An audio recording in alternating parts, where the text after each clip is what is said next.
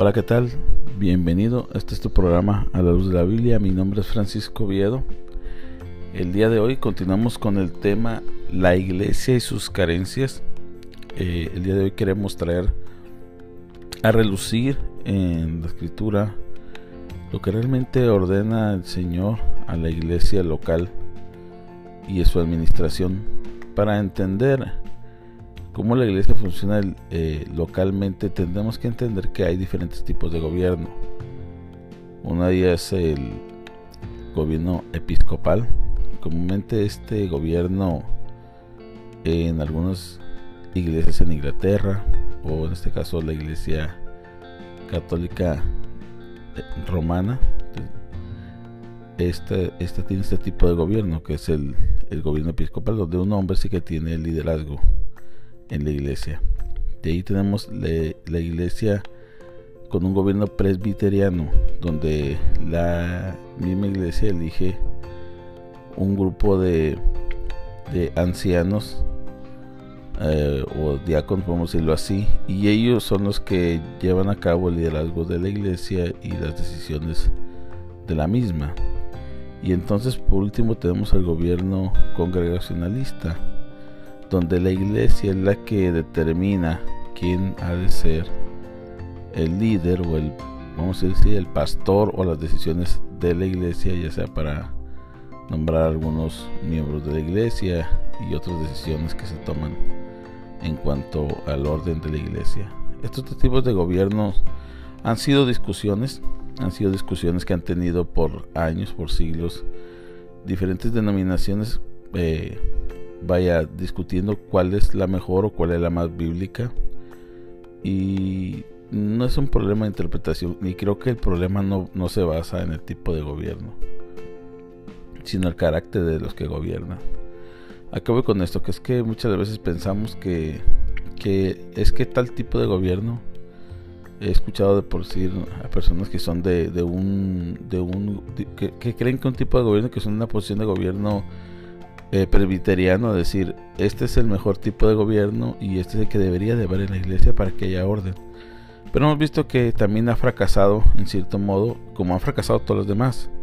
Entonces nos vemos que el problema no está en el, tipo de gobierno que hay en la iglesia, sino el problema está en quiénes son los que gobiernan la iglesia, ya sea eh, con un gobierno episcopal, ya sea con un gobierno presbiteriano, un gobierno congregacionalista, todos estos gobiernos eh, lo, que, lo que puede afectar es que las personas que ejerzan estas, estas decisiones y este gobierno sean personas realmente con temor del Señor, llenos del Espíritu Santo y, y que respeten las reglas que Dios estableció a través de su palabra en las cartas pastorales primera y segunda de Timoteo.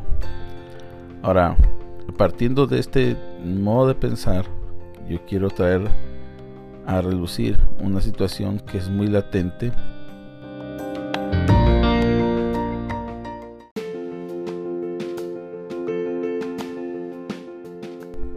este problema latente que nosotros podemos ver en la iglesia, este problema es principalmente algo muy delicado pero más criticado que es el tema de las finanzas. Desafortunadamente en la actualidad con un avance muy rápido y muy impregnante en, la iglesia, vamos a hablar en, en la iglesia en Latinoamérica ha sido el Evangelio de la Prosperidad. Este Evangelio de la Prosperidad ha llevado a muchas personas que no son evangélicas, que no son creyentes, pensar que la iglesia eh, se está enriqueciendo con las ofrendas y los diezmos al escuchar este tipo de maestros, pseudo pastores, pseudo apóstoles, hablar y decir eh, de un tema financiero aprovechándose de ciertas personas para eh, lograr su cometido y sacar dinero de sus bolsillos. Y la gente comienza a decir, eh, la que no, la que es anti-evangélica dice, bueno, ustedes y su iglesia se enriquecen con los diezmos que reciben y están haciendo mal uso de ellos. Y creo que tienen parte razón al decir esto, porque no podemos negar una realidad, lo que ellos no entienden, obviamente, porque meten a todos en un mismo saco, es que esa no es la iglesia de Cristo. Pero esto no solamente está afectando a, la gente de afuera como testimonio, sino también está afectando a la gente de dentro. Que hay muchos cristianos que han dejado de, dar a la obra del Señor, que han dejado de apoyar el, ministerio eh, misionero, por la simple y sencilla razón que dudan que realmente se esté usando de la manera correcta sus ofrendas, sus diezmos. Y esto hace que haya una mm, decadencia financiera en algunas congregaciones y aunque otras están aprovechando la situación. Ahora, dentro de esto creemos que el problema aquí es que no hay transparencia en la iglesia hacia el feligrés, hacia el que está dando.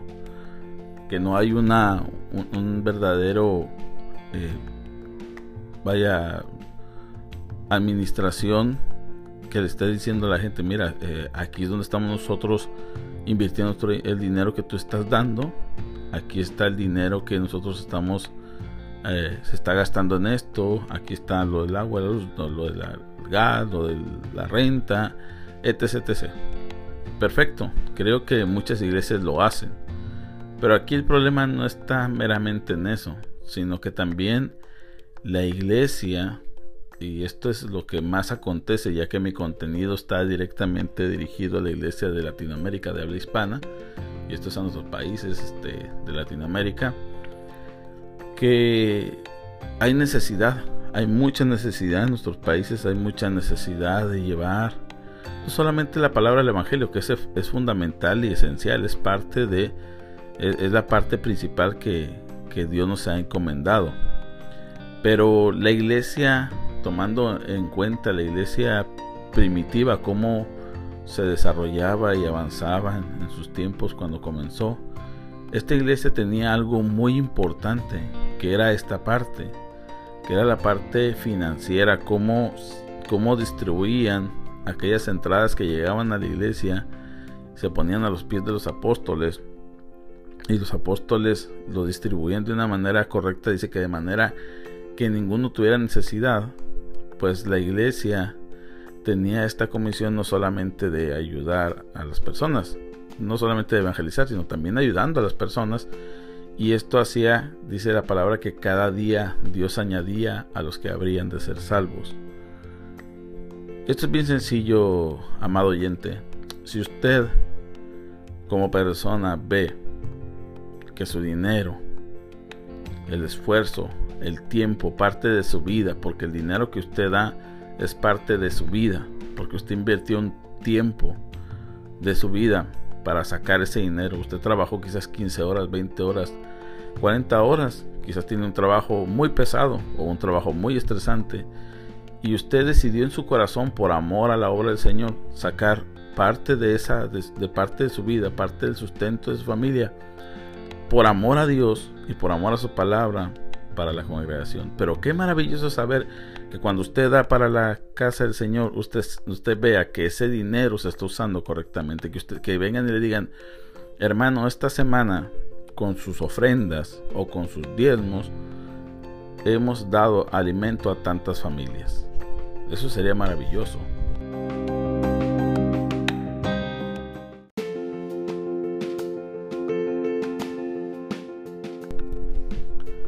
Esa sería una noticia maravillosa, saber que cuando tu dinero o parte de lo que tú has destinado en tu corazón dar a, la iglesia eh, sea de bendición o se está usando para lo que se ha destinado.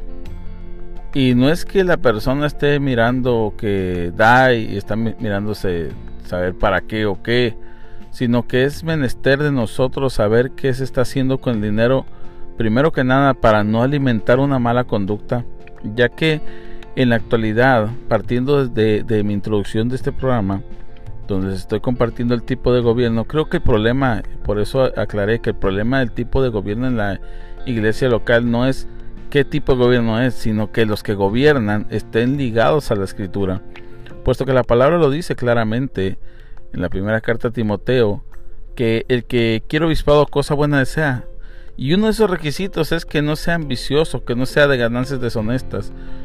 Creo que algunas de, algunas de las ocasiones este requisito, que después vamos a ir tocando poco a poco eh, los requisitos eh, según la escritura, los requisitos para, para elección de, un servicio en la iglesia, de realmente cómo deberemos, debemos de, de elegir cuáles son las actitudes, cuáles son las características y el perfil de una persona que va a ejercer algún cargo en la iglesia, no importa el que sea, creo que a veces eh, ponemos los ojos este, en aquel que tiene un cargo, ah, vamos a decir que de maestro o de pastor, pero no nos fijamos aquel que, que tiene un cargo mínimo, que parece mínimo, pero que al final es servicio a la obra del Señor. Ahora, esto está pasando que las personas estén comenzando a no, a no poner eh, el deseo de querer ofrendar a la casa del Señor. ¿Por qué? Porque hay mucho abuso. Ahora mismo las personas están viendo cómo eh, los mismos líderes de las iglesias hacen mal uso de lo que se da para la casa del Señor.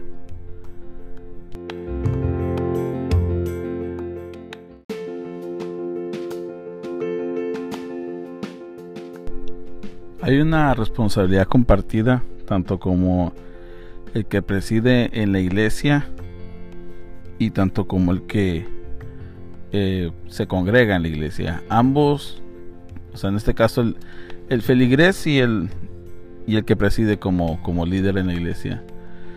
Ambos tienen una responsabilidad fundamental, el cual es un mandato divino y a la misma vez es un ejemplo a seguir según la escritura cuando vemos en el libro de los Hechos cómo eh, era esta participación de la iglesia hacia el necesitado y decía que partían el pan todos juntos, unánimes, en las casas. Y había una característica por la cual pues me, ha, tocado mucho la oportunidad de escuchar a personas queriendo evadir ese tema y decir no pues en ese tiempo pues no se podían vender todas las propiedades y digo sí se podían vender todas las propiedades y, y estar todos iguales y pero ahora ya no, porque es el tipo diferente. Está bien, no pasa nada, mi hermano. No tiene que vender su casa para compartirla. Pero sí tiene que saber que si su hermano está pasando por necesidad, tiene que suplirla. Aquí hay una realidad eh, dentro de la, la vida en cuanto a la experiencia. Yo veo que en las iglesias eh, son pocas, no se generaliza, por eso estamos hablando de las carencias de la iglesia. Este es, este es el, la iglesia contemporánea, este es el tema de este, de este podcast, donde estamos hablando que realmente la necesidad de la iglesia, las carencias de la iglesia son estas, no generalizando, pero sí sabiendo que es una carencia.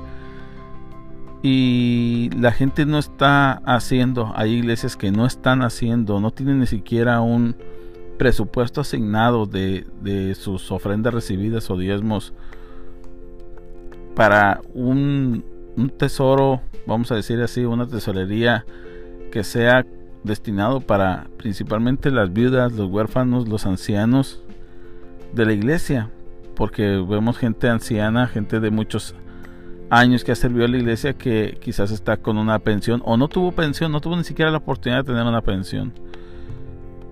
Vivimos una realidad, amado oyente, y esta realidad es que los ancianos están viviendo solos. Cada vez los ancianos están más siendo abandonados. A veces por falta de que no tienen hijos cerca, a veces es porque los hijos simplemente no quieren participar y a veces es porque no tuvieron hijos. Eh, entonces, estos ancianos están solos, olvidados. Eh, la cultura hispana está adoptando otras culturas donde el anciano muere en un asilo, si es que tiene de cierta manera algo para poder pagar un asilo, y si no, morirá solo en su casa. Aquí esto se puede ver en la vida, en la vida secular y la gente que no conoce de Cristo, pero estamos hablando de la iglesia. La iglesia que, que promueve la unión familiar y el apoyo familiar. Entonces la iglesia no tiene este presupuesto para ayudar a ciertas personas inclusive que eh, la, necesidad más fuerte no era necesitamos maestros, no era necesitamos misioneros, no era necesitamos eh, cantantes, necesitamos este eh, personas que limpien la iglesia. No, necesitamos que atiendan a las mesas de las viudas y de los huérfanos. Y ahí es cuando nombran estos siete diáconos, entre ellos estaba el primer mártir, que hablamos en el último programa, que era, en el penúltimo programa, que era Esteban. Entonces sí, sí, realmente sí hace falta esto. Entonces hay una doble responsabilidad, hermanos. ¿Por qué digo, hermanos y oyentes, por qué digo que hay una doble responsabilidad? Por la simple y sencilla razón de tanto como el que está presidiendo, que tiene que tener este ministerio activo, y tanto como el que está asistiendo y participa de estas ofrendas, dándolas a la iglesia, es exigir que la iglesia tenga dicho ministerio, que tenga dicho programa de ayuda. Porque la forma como nosotros mostramos el amor de Jesús no es con un abrazo, dice la palabra de Dios ahí en Santiago 2.15, el libro de Santiago 2.15, dice, y si algún hermano o hermana están desnudos y tienen necesidad del mantenimiento de cada día, y alguno de vosotros le dice, id en paz, calentaos y saciaos, pero no le dais las cosas que son necesarias para el cuerpo, ¿para qué aprovecha? Si alguien también la fe, así no, así no tiene obras, es muerta en sí misma. Así que, si nosotros, como creyentes, viene alguien y nos expresa la necesidad y a veces no la expresa, simplemente tú la notas. Son cosas tan sencillas, amado oyente, que cuando usted va a una congregación, hay gente que va a pie, hay ancianos que tienen que pagar un taxi y tienen lo último para pagar un taxi, un Uber o cualquier eh, servicio de transportación porque a veces tienen para pagar o a veces no tienen para pagar. Y usted es capaz de pararse al frente y decirle a la gente, Dios me ha bendecido con un carro nuevo. ¿Estás seguro? ¿Estás seguro que estás agradecido de lo que Dios te ha dado? ¿Estás seguro que estás agradecido por el carro que tienes nuevo? ¿Estás seguro que estás agradecido porque ya no andas tú a pie? De tal manera que no te, que te cueste desviarte 5 kilómetros de donde vives, 10 kilómetros de donde vives, para llevar a aquel anciano, a aquella persona que está caminando rumbo a la iglesia. Inclusive, algunas iglesias no, no tienen transportación para este tipo de personas. ¿Cómo tú te puedes preocupar porque la iglesia tenga bancas nuevas y tenga aire acondicionado y tenga, eh, tenga baterías, tenga instrumentos de alta calidad, luces, show de luces, eh, algunas iglesias hasta humo tienen, pero no tienes ni siquiera el, presupuesto para comprar un, un microbús, camión, como tú le quieras llamar, algún transporte donde tú puedas llevar a estos hermanos y traerlos. Es totalmente incongruente con lo que la palabra enseña. Nos hemos materializado como iglesia y hemos bajado la mirada y hemos olvidado la prioridad que es ministrar el evangelio del amor y el, evangelio de la provisión.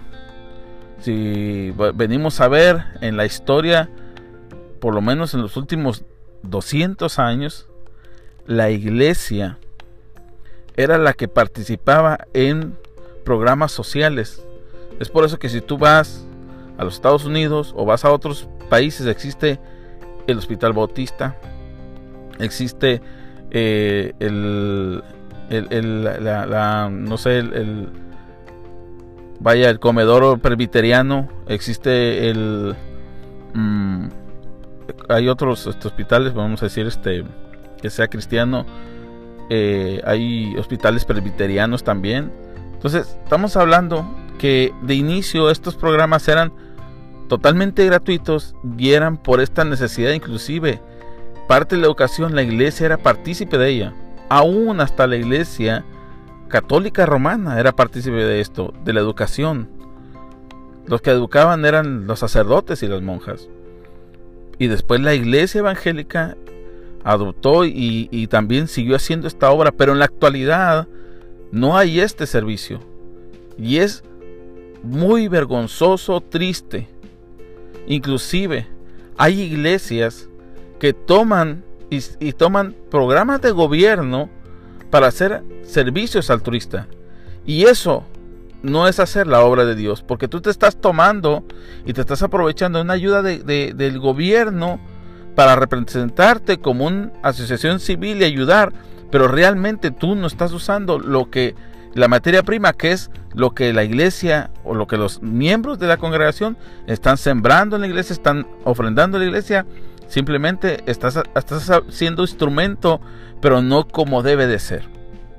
Entonces aquí nos encontramos en estos problemas donde la gente dice yo diezmar, ofrendar para una congregación que no está sirviendo, que no está haciendo, que yo me quedé sin trabajo, pero el hermano vino y me dijo que si yo estaba listo con mis diezmos, cabe mencionar que el diezmo no es un, no es un, no es un acto impositivo para el día de hoy. Sabemos que este, el diezmo no es, no está vigente para darlo como un mandato o como una, como un impuesto que Dios haya puesto a la iglesia, sino simplemente lo usamos como medida para ofrendar o para dar una ofrenda de medida, pero esto no es impositivo.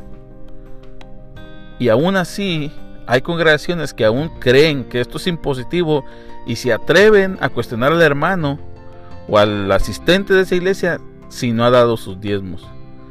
Cuando yo me, me atrevería a preguntarle a esta iglesia, ¿tienes tú un fondo dedicado a, las a los huérfanos y a las viudas y a los ancianos y a los hermanos con necesidad, aquel hermano que se quedó sin trabajo porque lo despidieron, aquel hermano que estaba trabajando y tuvo un accidente y no tiene para pagar totalmente su plan médico o tiene para pagar su plan médico, a lo mejor el, seguro social está cubriendo, pero no tiene para que su esposa esté comiendo durante la estadía, que esté en el hospital cuidándola o viceversa. No lo hay, no lo hay. Es por eso que es menester que miremos, que analicemos y que cuidemos. Una de las cosas fundamentales que yo estoy mencionando en este podcast es que la iglesia debe volver a los principios en cuanto a la asignación de líderes o de ministros en la iglesia. Que tenemos que ir a la escritura, que tú no puedes elegir a un líder simplemente porque, porque va a seguir a la iglesia porque sirve mucho, porque siempre está ahí, porque nunca me falla, porque es el primero que está puesto, pero tú no estás haciendo, no estás tomando los requisitos que habla la palabra en primera y segunda de Timoteo, que ese va a ser nuestro próximo podcast que vamos a tocar, que es que a esta persona hay unos requisitos que tienen que tener para poder servir. ¿Por qué? Porque esto se sigue repitiendo. El problema de América Latina es que hay mucha pseudo pastor y pseudo iglesias. ¿Por qué? Porque son hombres que no estaban preparados, que no, tenían las actitudes como cristianos, como siervos de Dios, y aún así, simplemente por la ayuda, simplemente por lo que ellos estaban haciendo, simplemente porque iban todos los domingos a la iglesia, se les dio la participación. Después cayeron en el lazo del enemigo, en el lazo del diablo y dijeron, yo puedo ser líder, yo puedo ser pastor, yo puedo ser, ya el pastor a mí no me toma en cuenta porque yo sé más que él, tienen seguidores y terminan yéndose de la iglesia y llevándose a otros incautos junto con ellos para abrir otra iglesia. Y así se van, es una cadena repetitiva, la cual lo único que está llevando es a ir a deformando la iglesia de Jesucristo, no formándola, no porque se abren más, quiere decir que están eh, creciendo iglesias sanas. No, se pueden abrir muchas iglesias y vienen con la misma con la misma contaminación. Esto es lo que está pasando Hoy traigo a la mesa este tema y yo quiero decirte que Dios, que Jesús es la cabeza de la iglesia, que Jesús es es el novio de la iglesia y el Espíritu Santo es el que toma control de la iglesia. El líder no es el líder de la iglesia, sino el Espíritu Santo es el líder de la iglesia. Jesús es el Señor de la iglesia y cuando nosotros y cuando la iglesia pone a Cristo como el Señor de la iglesia y al Espíritu Santo como guía de la iglesia, la iglesia va a caminar en santidad y va a entender lo que estamos hablando el día de hoy. Quizás tú en este momento ni siquiera has tenido la, has tomado la decisión de que ese sea tu Señor, Jesús, el que vino hace dos mil años y se, y se entregó por ti, por mí, se entregó y que nuestros pecados fueron borrados a través de su muerte y resurrección y que solamente nos pide que nos arrepintamos y creamos en el Salvador, que Él es el único que puede salvarnos, es el único intercesor, es el único camino al Padre y es el único que nos puede librar de la ira venidera y que nos puede dar vida y vida en abundancia. Y no solamente eso, renacemos en Él.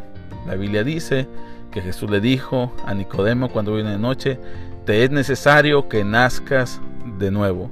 Nicodemo no lo entendió y dijo, ¿cómo puedo yo entrar nuevamente al vientre de mi madre? Y, él, y Jesús le dice, no, el que no naciese de agua y de espíritu. Es por eso que yo te invito a que tú reconozcas que estás fallando o que le has fallado y que necesitas que Él sea el Salvador de tu vida. Que te arrepientas y recibas este don divino, este regalo de parte de Jesucristo. Gracias por escucharnos. Vamos a hacer una oración. Amado Dios, te damos gracias, Señor, por este capítulo más que hemos traído a la luz de la Biblia. Señor, creemos que guíes a tu iglesia, que nos guíes, Señor, a llevar tu palabra, que nos guíes a tomar buenas decisiones y que los líderes sepan tomar buenas decisiones. Señor, queremos ser responsables con tu iglesia.